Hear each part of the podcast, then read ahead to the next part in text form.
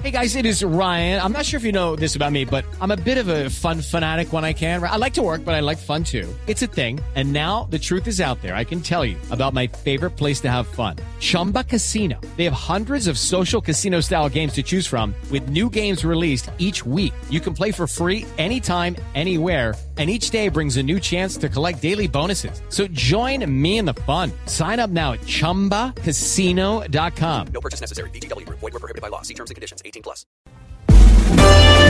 Wilson Vaquero es periodista. Está en Mañanas Blue. Ya son las 6 de la mañana, 23 minutos. Ángel Mauricio Acevedo es el cabo del ejército que fue secuestrado en zona rural de Villa del Rosario, en norte de Santander. El militar estaba de permiso desde el 30 de diciembre y se desplazaba por la vereda de Uchema del mencionado municipio cuando fue interceptado por desconocidos que se lo llevaron el lunes en la mañana sin que hasta ahora se, se sepa nada sobre su paradero.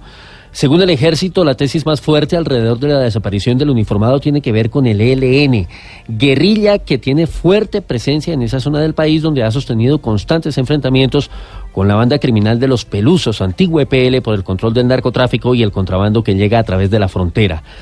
Ayer el comisionado de paz Miguel Ceballos reiteró que existen 18 órdenes de captura contra integrantes del ELN por el asesinato de líderes sociales, cuya cifra este año, según la Defensoría, podría elevarse a siete víctimas y otras 26 órdenes de captura por crímenes contra exintegrantes de las FARC y sus familiares.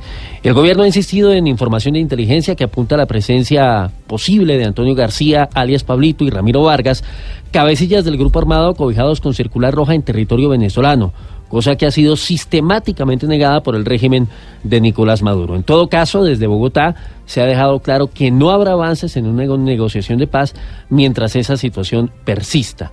Lo cierto es que la mesa de La Habana sigue estancada y no hay todavía luces sobre una eventual reanudación de las conversaciones que de confirmarse la responsabilidad del ELN en el secuestro del cabo Acevedo podrían alejarse aún más. La guerrilla dice que tiene voluntad, pero sus señales no ayudan. Habrá que ver si su pedido para que el expresidente Uribe destrabe las conversaciones tiene efecto, lo cual no parece muy probable ahora y mucho menos cuando se investigan 10 casos de secuestro posiblemente atribuibles al Ejército de Liberación Nacional, incluido el que registramos en Norte de Santander.